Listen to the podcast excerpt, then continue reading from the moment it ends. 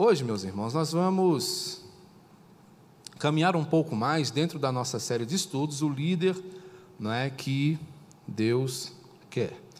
Deixa eu ver aqui se está funcionando. Os irmãos têm um pouquinho de paciência. Estou aprendendo a lidar com as tecnologias. Para que lado liga, Adão? Saiu? Saiu. Muito bom. Deixa eu ver se está funcionando.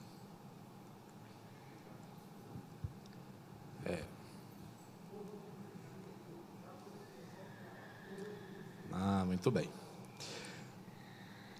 Dentro da ideia de líderes que o nosso Senhor usa, estão algumas funções, não é, que nós reconhecemos como fundamentais, importantes, necessárias, e dentre elas está a figura do pastor. Essa última canção que nós cantamos aqui com o Ministério de Adoração é uma canção belíssima. Não é para mim uma das músicas mais bonitas.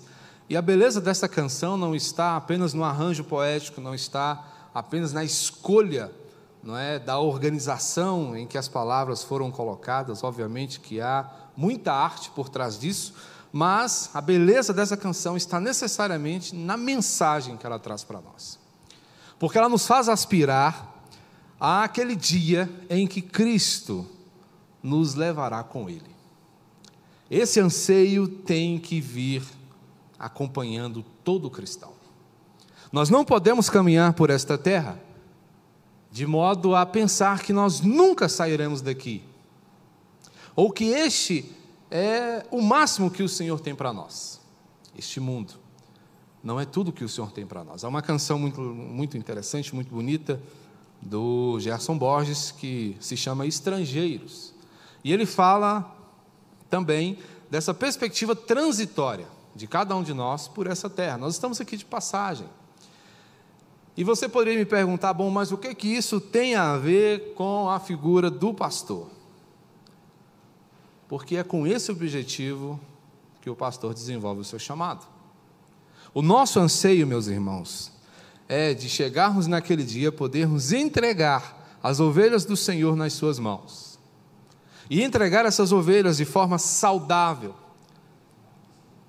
né, que elas estejam naquele dia dotadas da compreensão do que significa seguir ao Senhor, não apenas aqui nessa terra, mas até a eternidade. Será a nossa maior alegria poder chegar diante do Senhor e dizer: a missão que o Senhor nos deu foi cumprida, cabalmente cumprida. Portanto, o Senhor tem modelos de pastores para o seu rebanho. O Senhor, no amor que Ele tem por cada um de vocês, estabelece um tipo específico de pastores ou de pastor. O Senhor deseja que seus pastores sejam fiéis, que seus pastores sejam entendedores do que significa conduzir o povo de Deus até onde Ele quer.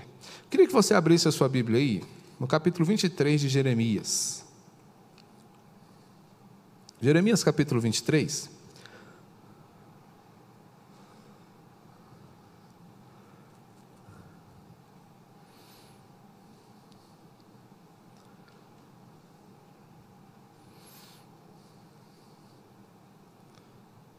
No verso primeiro, nós vamos encontrar os seguintes dizeres: Ai dos pastores que destroem e dispersam as ovelhas do meu pasto.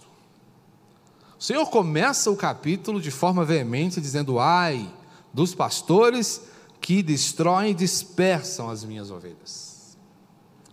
Pastores foram chamados para arrebanhar. E nesse mesmo capítulo, lá no verso, nesse mesmo livro, lá no capítulo 3, o Senhor vai falar que tipo de pastor ele deseja para o seu rebanho. E ele vai apontar exatamente o que está escrito aí: Pastores que vos apacentem com conhecimento e com inteligência. É esse tipo de pastor que o Senhor espera para o seu povo. Esse tipo de pastor é o pastor que o nosso Deus aprova. E se você tiver a curiosidade de ler os primeiros capítulos né, do livro de Jeremias, você vai perceber que o povo de Deus se encontrava num contexto de confusão, num contexto de dificuldade, num contexto de muita idolatria, num contexto de dispersão, num contexto de afastamento do Senhor. E o pastor surge dentro desta cena, dentro dessa situação, como aquele responsabilizado pelo Senhor de arrebanhar, apacentar, ajuntar, reunir e conduzir o povo de acordo com a vontade do Senhor. Portanto, que tipo de pastor o Senhor quer para o seu rebanho? Não é? é importante a gente pensar que o pastor ele é um vocacionado. E se ele é um vocacionado, a gente pode pensar, bom, mas vocação tem a ver com profissão? Tem. Vocação tem a ver com status? Tem. Vocação tem a ver com oportunidade? Tem. Mas o ministério pastoral, ele transcende essas coisas. Porque a sua motivação e meta são diferentes, vão além da ideia que nós temos em níveis profissionais de ambição e triunfo. O pastor ele é um servo. E se ele é um servo, a sua perspectiva é diferente, porque ele é o escolhido. Não é ele quem escolhe. O pastor não é aquele que diz assim: será do meu jeito, ou será como eu quero. Mas o pastor, ele ouve da parte do Senhor o seguinte: é como eu quero. É Deus quem diz, é Deus quem dita, é o Senhor quem estabelece a maneira como o pastor vai trabalhar. Portanto, quando nós compreendemos isso, biblicamente, nós vamos perceber que esta vocação, ela torna-se uma necessidade. Há uma historinha interessante de um missionário que foi enviado a pregar numa igrejinha longínqua, distante, lá no interiorzinho. E ele chegou lá, né, por volta das seis e meia da tarde, o culto estava marcado para as sete e meia. E ele chegou lá, tinha um irmãozinho que era o zelador da igrejinha, que já estava lá esperando, a igreja toda arrumadinha, toda limpinha, e apenas esse irmãozinho lá. E ele chegou, se identificou, foi bem recebido e ficaram lá aguardando. Que horas começa o culto, meu irmão? Ah, sete e meia, pastor. Sete e meia o culto começa. Ah, beleza. Então ficaram por ali, conversaram um pouco e cessou o assunto. E foi dando sete horas e não foi chegando ninguém. Ninguém aparecia. E o pastor começou a ficar preocupado. Ia na porta, olhava para a rua, olhava para um lado, olhava para o outro e ninguém aparecia. E ele voltava, sentava mais um pouco, ia de novo na porta e dizia: ah, o pessoal está demorando. Ele: Não, pastor, fica tranquilo, o povo vai chegar.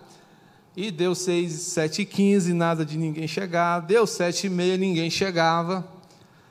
E o pastor ficou preocupado e o culto não começava. Deu 7h45, ninguém apareceu. 7h50, o pastor falou: É, meu irmão, o povo acho que não vem. Né? Acho melhor então a gente fechar a igreja e ir embora, porque parece que o povo hoje não vem. Aquele irmãozinho virou para o pastor e falou assim: Ó, oh, pastor, eu não entendo nada de igreja, não. E eu sou criador de gado, tenho umas vaquinhas, né? Eu não entendo de igreja, mas eu entendo um pouquinho de gado. Mas de igreja eu não entendo muita coisa, mas de gado eu entendo um pouquinho. Então, todo dia eu vou lá no meu curral, né? E eu não tenho muita vaquinha, não. Na verdade, eu só tenho uma vaquinha. Mas eu chego lá, o que, que eu faço com essa vaquinha? Aí eu cuido dela, eu alimento ela, mas eu não entendo de igreja. Eu entendo de vaca, né? eu tenho só essa vaquinha, mas eu entendo que essa vaquinha precisa comer, então eu vou dar a comida para ela. Mas eu não entendo, pastor, de igreja. Eu entendo de vaca. Essa história engraçada e interessante, ela serve para nos mostrar que o papel do pastor é alimentar o rebanho do Senhor. Seja ele grande, seja ele pequeno. Nós temos essa responsabilidade. Então ela é uma necessidade. Não restam para nós qualquer alternativa. E, como a gente pode observar, pastores, eles devem ter uma referência. No capítulo 23 de Jeremias, como lemos no verso 1, não é? A realidade dos pastores que existiam ali era a realidade de pastores desviados da vontade do Senhor. Pastores que ao invés de construírem, destruíam. Pastores que ao invés de arrebanharem, dispersavam. E no verso 21, nós encontramos o seguinte dizer: Não mandei esses profetas, todavia, eles foram correndo. Não lhes falei a eles, contudo, profetizaram. Esses profetas, que não faziam a vontade do Senhor, estavam usurpando a função. Estavam falando o que Deus não lhes havia mandado falar. Porque o profeta, ou o pastor, ou aquele que é enviado pelo Senhor, fala da parte do Senhor. A sua referência sempre será o Senhor. E é por isso que Paulo vai dizer que se nós temos essa uma referência a seguir, nós precisamos ser fiéis a esta referência. Nós não podemos abrir mão desta referência.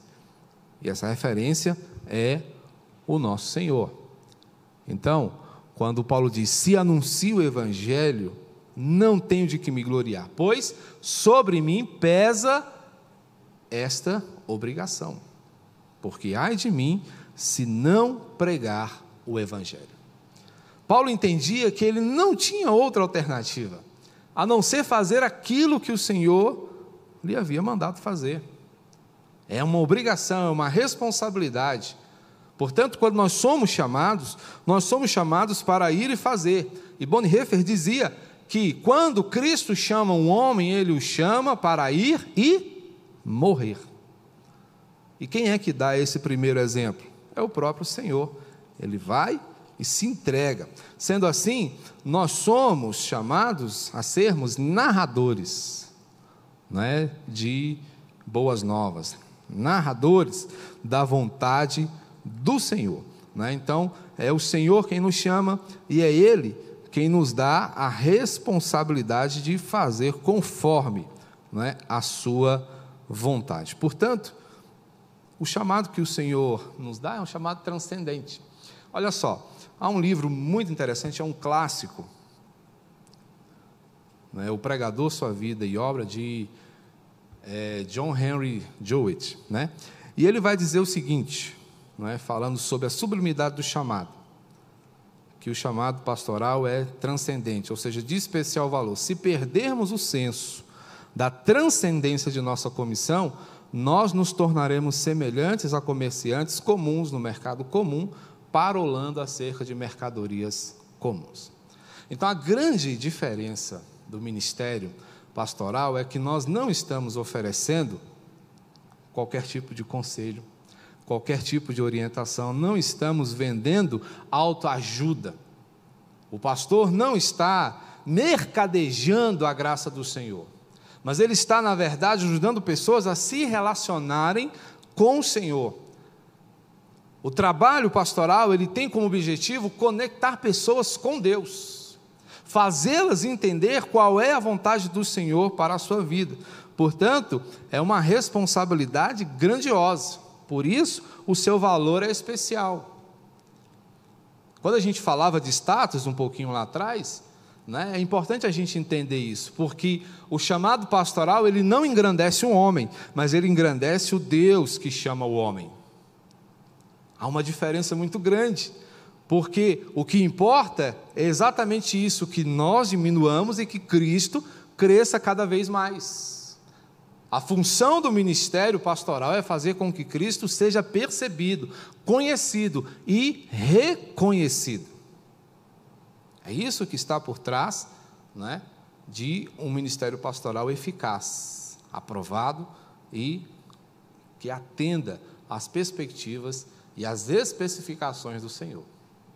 Né, o Senhor tem né, um modelo a ser seguido, ele tem uma perspectiva que deve ser obedecida né, quando desenvolvemos o nosso chamado. Tá? Aqui falo, obviamente, como um pastor. Portanto, ele tem uma responsabilidade. Nós temos uma grande responsabilidade. Ainda do livro O Pregador, Sua Vida e Obra, o autor diz assim: é um grande encargo, terrível e santo. Nós somos chamados, né? Para sermos guias e guardiães das almas humanas, conduzindo-as no caminho da paz. Temos de estar sempre ocupados nos interesses eternos, levando os pensamentos e os desejos dos homens para as coisas de primeira importância e desembaraçando-os dos interesses menores ou inferiores. Tudo isso aqui é serviço de um pastor. Não é? Então, percebam como é intrincada né, a, a rede de responsabilidades que o Senhor coloca sobre os seus pastores. Guias e guardiães. Quem que é o guia? É aquele que conduz, é aquele que orienta, é aquele que diz: ó, o caminho é por aqui. O guardião é o que protege. Então, à medida que se desenvolve o trabalho de orientação, é necessário também o trabalho de proteção das almas humanas, ou seja, de vocês. Então, é muito inteligente da parte de uma igreja orar pelo seu pastor. É uma responsabilidade aqui agora conferida a vocês, como povo de Deus, intercederem pelos seus pastores. Não é um trabalho comum, não é. Muitas pesquisas têm sido feitas por aí e uma especial atenção hoje se volta para o mundo das ocupações, né? para o que as pessoas estão fazendo e como elas estão fazendo. E uma das coisas que tem chamado a atenção é sobre as funções que são reconhecidamente as mais estressantes né, do mundo. E num ranking de 10 profissões mais estressantes está a função de pastor. Eu não me lembro a colocação exatamente, mas ela está entre as cinco primeiras, mais estressantes, né? as funções que mais causam perturbação na mente de quem a exerce. Então, exatamente por isso, porque se carrega o peso dessa responsabilidade. Então, estar sempre ocupado nos interesses eternos, ou seja, o que, que Deus quer para a sua vida. Isso envolve, obviamente, oração, fidelidade escriturística, aconselhamento. O aconselhamento é uma das funções pastorais mais extenuantes tá? que existem. Porque é quando você divide né, cargas e você sente o peso de toda aquela dificuldade que é compartilhada com você. Então, é extremamente forte. Então, levar os pensamentos e os desejos dos homens para as coisas de primeira importância. Tá? Então, o objetivo do pastor é isso. Então, quando ele te aconselha, te admoesta, te ensina, te exorta, é justamente para que você saia de uma perspectiva fora da vontade do Senhor para uma perspectiva que o agrade, para uma perspectiva né, que o honre.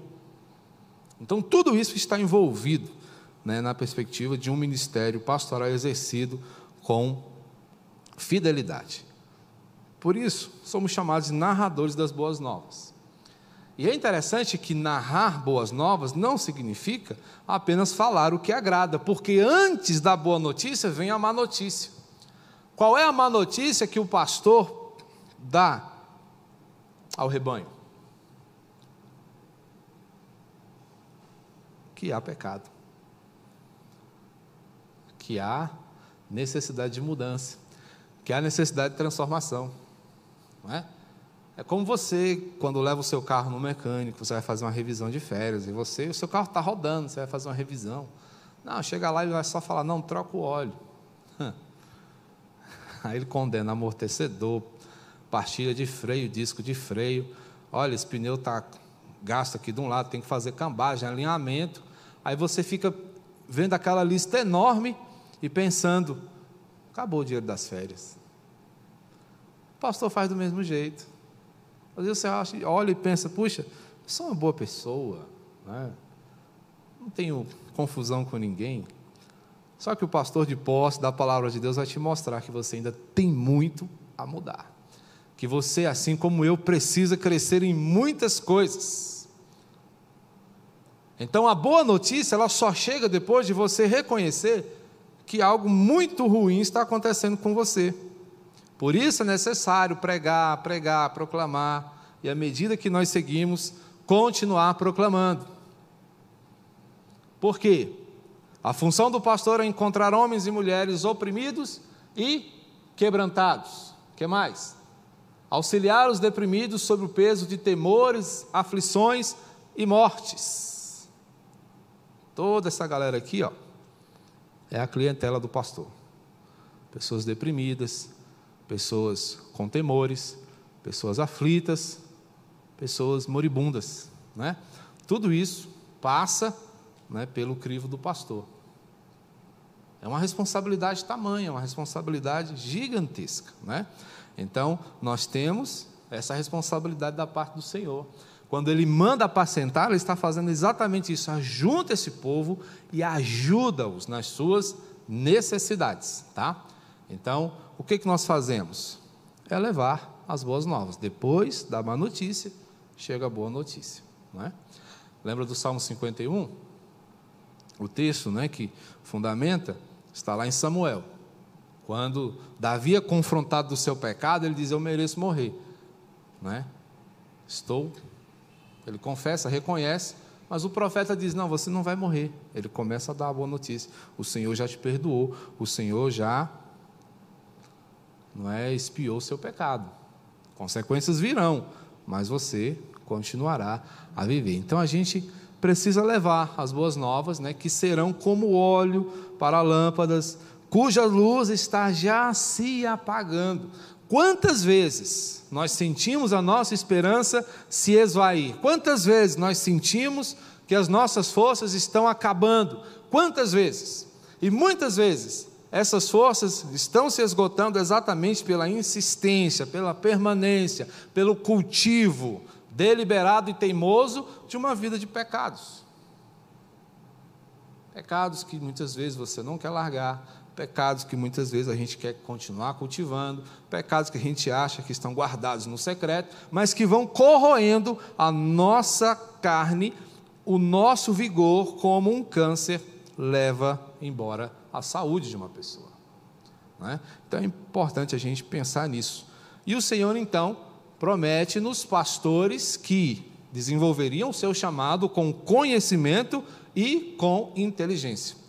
O conhecimento traz-nos a ideia do conteúdo do pastor. Qual é o conteúdo do pastor? É a palavra de Deus. Isso significa dizer que ele não fala de si mesmo.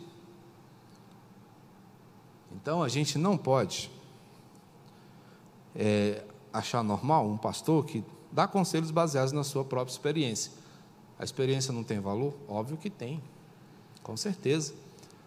A Bíblia está cheia de gente cuja experiência de vida, cujo modo de viver nos inspiram até hoje. Mas o que de fato tem valor para nós é o conteúdo bíblico, que é a vontade do Senhor para nós. Então, não pode se basear na experiência, certo?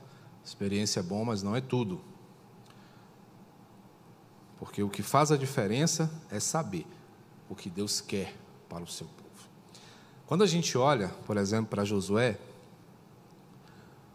o conselho que o Senhor dá para ele é o conselho que vale para qualquer um de nós. Abre lá Josué 1 para você ver. Josué recebe uma responsabilidade muito grande, suceder Moisés. Josué conheceu, acompanhou, fortaleceu o ministério de Moisés, mas de repente Moisés morre. A despeito de tudo, da amizade com Deus, da eficácia do seu trabalho, da boa condução, da sua mansidão, José é perdão, Moisés é falível. Ele morre. E aí Deus vira para Josué e diz: "Ó, oh, agora é com você, tá bom? Você vai dar prosseguimento ao projeto, você vai conduzir o povo, né? Você vai atravessar o Jordão com esse povo e inseri-los na terra da promessa, beleza? Simples assim. E à medida que, eu consigo imaginar a cena, à medida que os olhos de Josué vão se arregalando e o medo vai tomando conta do seu coração, o Senhor vai falando a ele e animando-o. E chega um momento aqui no verso 9 que o Senhor diz o seguinte: Não foi eu que te mandei? Seja forte e corajoso. Não temas nem te espantes, porque o Senhor teu Deus é contigo por onde quer que andares. Uma boa notícia, mas antes dessa notícia, o Senhor disse algo fundamental. Verso 7. Seja forte e corajoso, para teres o cuidado de fazer segundo toda a lei que meu, servo Moisés te ordenou.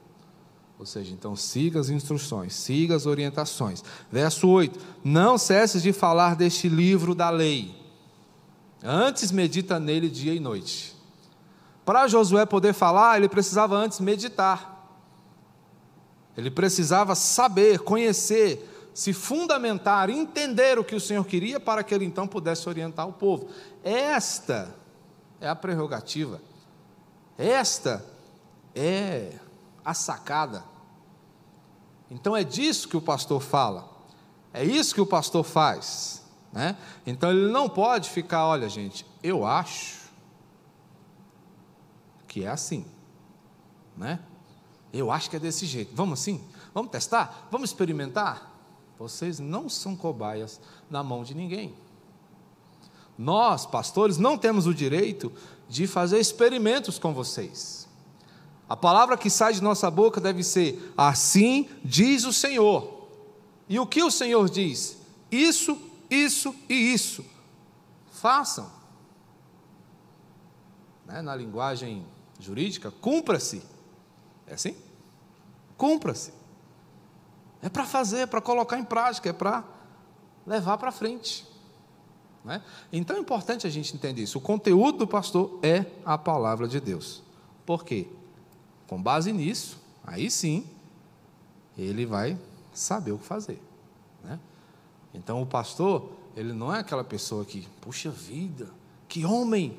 Não, alguém já ensinou para ele, e esse alguém é o Senhor. Quando o pastor é submisso à voz de Deus, ele sabe o que fazer, porque ele vai ter orientação para conduzir. Olha lá. Depois, disse o Senhor a Moisés: Chega-te a Faraó e diz-lhe: Assim diz o Senhor: Deixa ir o meu povo para que me sirva. E foi o que Moisés se limitou a fazer. Olha, Deus que está falando, viu? Libera o povo.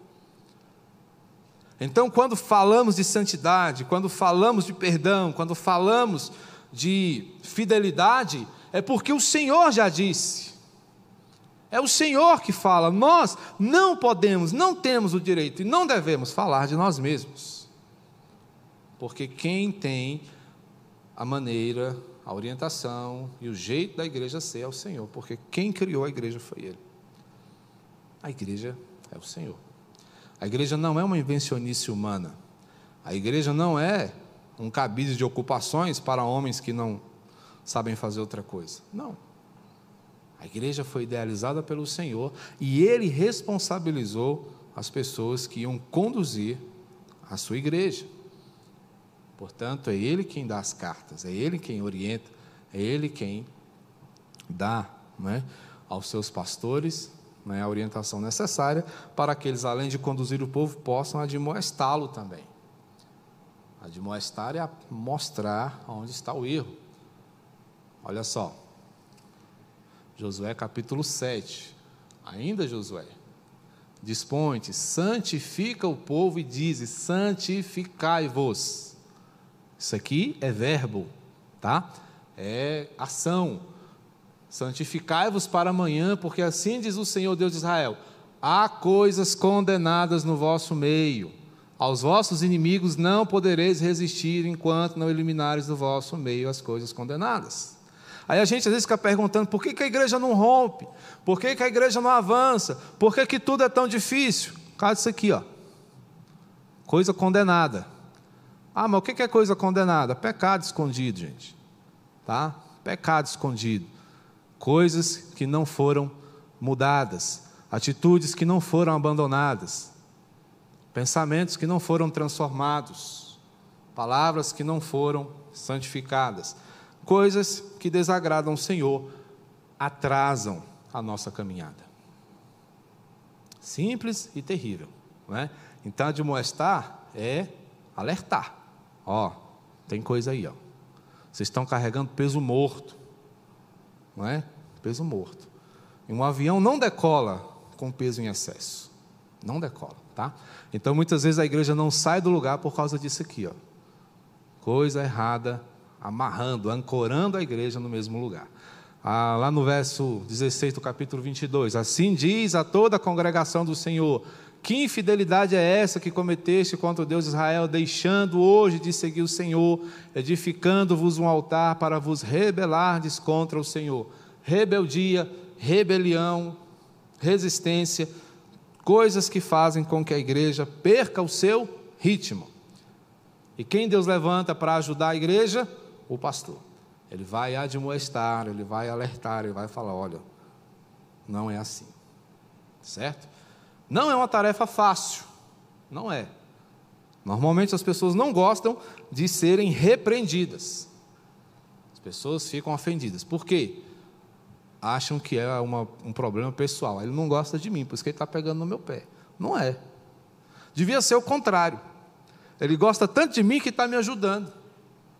Gosta tanto de mim que está me alertando que se eu continuar seguindo nessa vida, eu vou quebrar a cara. Posso morrer. Não é? Então é importante a gente entender isso. Porque é responsabilidade dada por Deus ao pastor, a admoestar. Quando a gente fala em condução, às vezes é melhor, né?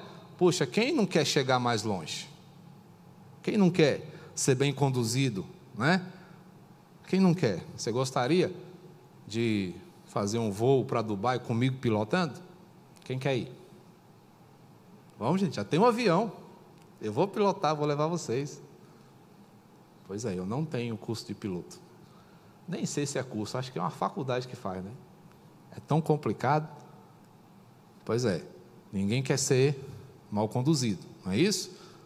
Mas muitas vezes a condução passa pela admoestação passa pelo encorajamento, que é a exortação, tá? Então, quando você é encorajado, o encorajamento vem no sentido de você experimentar mudança.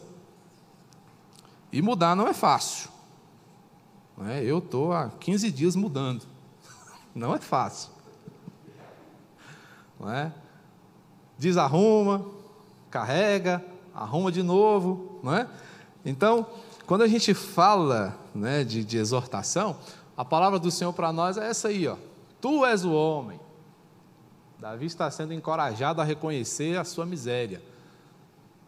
Eu te ungi rei de Israel e eu te livrei das mãos de Saul. Deus fala aqui, ó, você não precisava disso. Você era rei. E você recebeu um livramento. Mas aí o que, que você faz? Não faz, não obedece acaba com tudo. O que, que isso significa?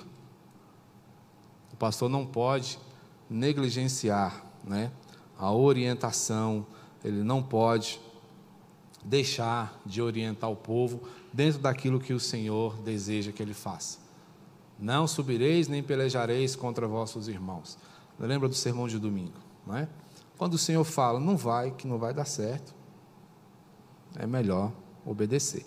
Então, significado disso na prática, meus irmãos, é, primeiro, o pastor não deve negligenciar o estudo das Escrituras. Tá? Não deve negligenciar. Se você viu o seu pastor deitado numa rede lendo a Bíblia, não pense que ele está descansando, ele está trabalhando. Quando você viu o pastor é, fazendo jardinagem, capinando, ou quem sabe, né, assim, num sonho futuro, mexendo no seu carro velho, assim, aí ele está descansando. Mas quando ele estiver meditando, ele está trabalhando. E ele não pode negligenciar. E uma igreja inteligente é uma igreja que favorece o estudo do seu pastor. É uma igreja que incentiva o seu pastor a estudar cada vez mais. Olha só, coisa bonita isso aqui. Como nasceu o serviço diaconal? exatamente do entendimento dessa prioridade. Atos capítulo 6, versos 2 e 4. Então os doze convocaram a comunidade dos discípulos e disseram: Não é razoável que nós abandonemos, que nós abandonemos a palavra de Deus para servir às mesas. Irmãos, escolhei dentre vós sete homens de boa reputação, cheios do Espírito Santo e de sabedoria, aos quais encarregaremos desse serviço. Quanto a nós, nos consagraremos à oração e ao ministério da palavra. Né? Então, os diáconos surgiram exatamente aí, ministério de apoio, para que os pastores, que eram os apóstolos, pudessem permanecer dedicados a orar e pregar. Tá? Então é importantíssimo. O pastor não pode negligenciar o estudo das Escrituras. Tá? Então agradeça a Deus se você tem um pastor que gosta de meditar, tá? que gosta de estudar, que gosta de aprender, que gosta de se aprofundar nas Escrituras. Porque vocês viram, o trabalho é intenso, o trabalho é pesado, não dá para negligenciar isso. Tá? Segunda coisa, se o pastor não pode negligenciar o estudo, o povo carece de instrução verdadeira, veraz. Né? Olha Oséias, o que, que diz? A denúncia do profeta. O meu povo está sendo destruído porque lhe falta o conhecimento. Aqui, irmãos, nós vemos um problema do nosso tempo. É, cresce o povo de Deus. A gente vê hoje, são muitas igrejas, muita gente se dizendo cristã, mas a gente não vê muita diferença. Não é? Corrupção continua aumentando, tá? Por quê? Falta conhecimento. E esse conhecimento muitas vezes falta a começar do púlpito, e um púlpito fraco favorece uma igreja fraca, tá? Uma igreja que não se alimenta, uma igreja que muitas vezes é entretida, mas muitas vezes vou usar aqui um termo mais forte, enrolada, certo? E nós não temos tempo para perder dessa forma. Não podemos nos dar ao luxo de ficarmos aqui uma hora, uma hora e meia e não aprendermos e não né, obtermos um ensino que mude as nossas vidas, que transforme é, a nossa caminhada. Então, o que, que Deus diz diante disso? Eu te rejeitarei para que não seja sacerdote diante de mim, visto que te esqueceste da lei do teu Deus, também eu me esquecerei de teus filhos. Olha aí. O Senhor aborrece. Então, por que isso destrói o povo de Deus? O meu povo está sendo destruído porque lhe falta conhecimento. E de quem era a culpa? Do sacerdote. O sacerdote que muitas vezes não é, ficava ali encantado com o carinho, com o apego do povo, mas que não orientava o povo. E com isso o povo morria pouco a pouco. Nós não podemos deixar. Tá? E quando a gente pensa na perspectiva de inteligência pastoral, estamos pensando em sabedoria. Então, quando o Senhor fala que seus pastores pastoreariam seu povo com conhecimento e inteligência, ele está falando de conteúdo bíblico e de sabedoria. E o que é a sabedoria? É o conhecimento aplicado. Tá? Sabedoria é saber o que fazer com o que você sabe. Isso é sabedoria. E o pastor, aprovado por Deus, ele sabe como fazer. Tem que saber. É a aplicação da teologia. Teologia, irmãos, não é para a gente ficar discutindo em rede social. Teologia não é para a gente ficar é, humilhando ninguém. Teologia é para a gente colocar em prática no dia a dia. É para ajudar nos nossos relacionamentos, é para ajudar na nossa vida social, é para orientar o nosso proceder. Tá? Então, quando a gente pensa em saber como fazer, estamos pensando em teologia aplicada. Isso quer dizer o quê? Prover para as necessidades. Tá? É, aqui a gente tem muito próximo a figura de um pai, né? que ele está sempre provendo para as necessidades de sua família. O pastor está envolvido nessa, nessa luta. Apacentá-los eis de bons pastos, e nos altos montes de Israel será a sua pastagem. Deitar-se-ão ali em boa pastagem e terão pastos bons nos montes de Israel. Aqui é o Senhor prometendo restauração. E quando ele fala disso, ele fala de bons pastos. Né? O nosso irmão Ivaldo aqui, na brilhante condução do seu do culto, falou exatamente sobre um modelo ideal de pastoreio. E uma das coisas que esse modelo ideal de pastoreio nos oferece é alimentação inequívoca. É? O Senhor é meu pastor, nada me faltará. É?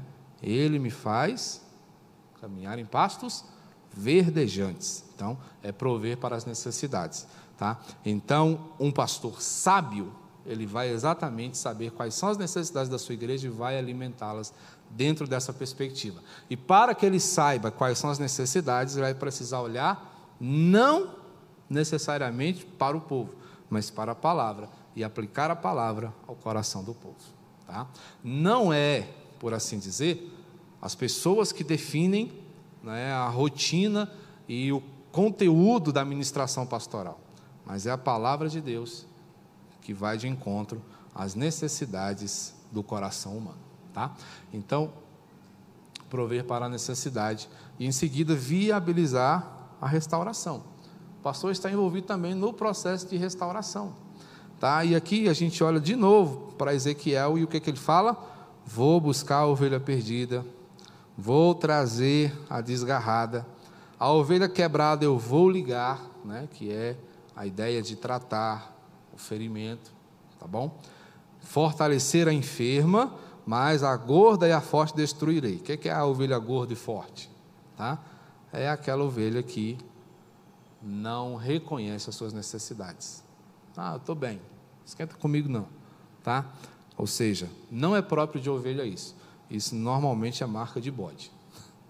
Tá? O bode ele é autossuficiente. A ovelha não. A ovelha ela tem por natureza né, a necessidade. Ela é, normalmente ela é carente de, de atenção, ela é carente de, de, de orientação. Né? Então é muito interessante a gente observar essa perspectiva, porque aqui aplica-se a sabedoria. E nos nossos dias, irmãos, é extremamente necessário. Por quê? Jeremias já falava disso. E depois a gente vê Paulo, né, mais próximo de nós, falando também de dias em que levantarei a Davi um renovo justo. E rei que é, reinará e agirá sabiamente, e executará o juízo e a justiça na terra. Tá? Se é necessário executar justiça e juízo, é exatamente porque essas coisas estão em falta. Tá? Essa é a perspectiva de Jesus. Portanto, os pastores do Senhor preparam o caminho para ele. Tá? Por quê? Um pastor inteligente é um pastor que depende primariamente de Cristo Jesus e somente dele. Portanto, irmãos, quando pensamos né, na liderança pastoral, nós estamos pensando em tudo isso, na necessidade do rebanho e na responsabilidade do pastor. Portanto, é necessário que diante disso nós oremos veementemente.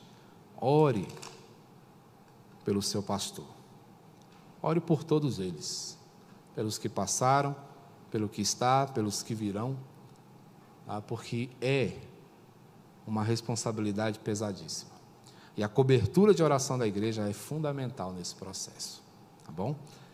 Que Deus assim nos abençoe e que nós possamos, né, com sabedoria, escolher nossa liderança, seja ela pastoral, presbiterial, diaconal ou mesmo departamental, porque todas essas participações elas têm um fundo pastoral, porque envolve cuidar de pessoas, tá?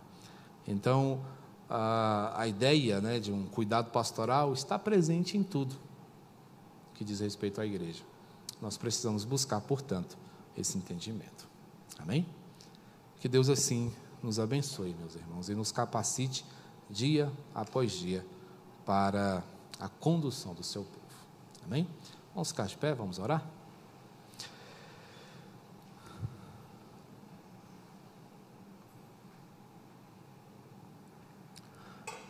Bendito Senhor, nós te louvamos com alegria pelo privilégio de poder servir ao Senhor nas diversas frentes que constam da tua igreja. Que a tua mão, Senhor, sempre poderosa, eterna, nos ajude, nos fortalecendo e nos iluminando para que prudentemente nos portemos diante do Senhor e da tua palavra. Seja o Senhor, meu Deus, servido em nos orientar em todo o tempo, para a glória do teu santo nome é que nós te pedimos. Deus, pedimos a ti, pela vida dos pastores desta casa. Pensamos nos pastores do nosso presbitério, Agradecemos ao Senhor, meu Deus, pela vida de cada um deles, que já serviram, que servem e que ainda servirão à tua causa. Que o Senhor, meu Pai, lhes dê graça, força e entendimento, para que com conhecimento e inteligência eles possam conduzir o teu povo até aquele dia, Senhor, em que possamos entregar nas tuas mãos o teu rebanho amado. Ó Deus, leva-nos em paz nesta noite para as nossas casas, para que ali, ó Deus, possamos repousar e darmos prosseguimento no dia que virá, a semana que o Senhor nos concedeu. Seja, ó Deus, conosco a tua graça em todo o tempo, te suplicamos em nome de Jesus. E que a graça de nosso Senhor Jesus, o amor de Deus, o nosso Pai, e o consolo, orientador e pastoral do Espírito Santo, seja com todo o povo do Senhor, capacitando todos os dias, até aquele dia em que juntamente com o Senhor reinará por todos sempre, pelos séculos dos séculos. Amém e amém.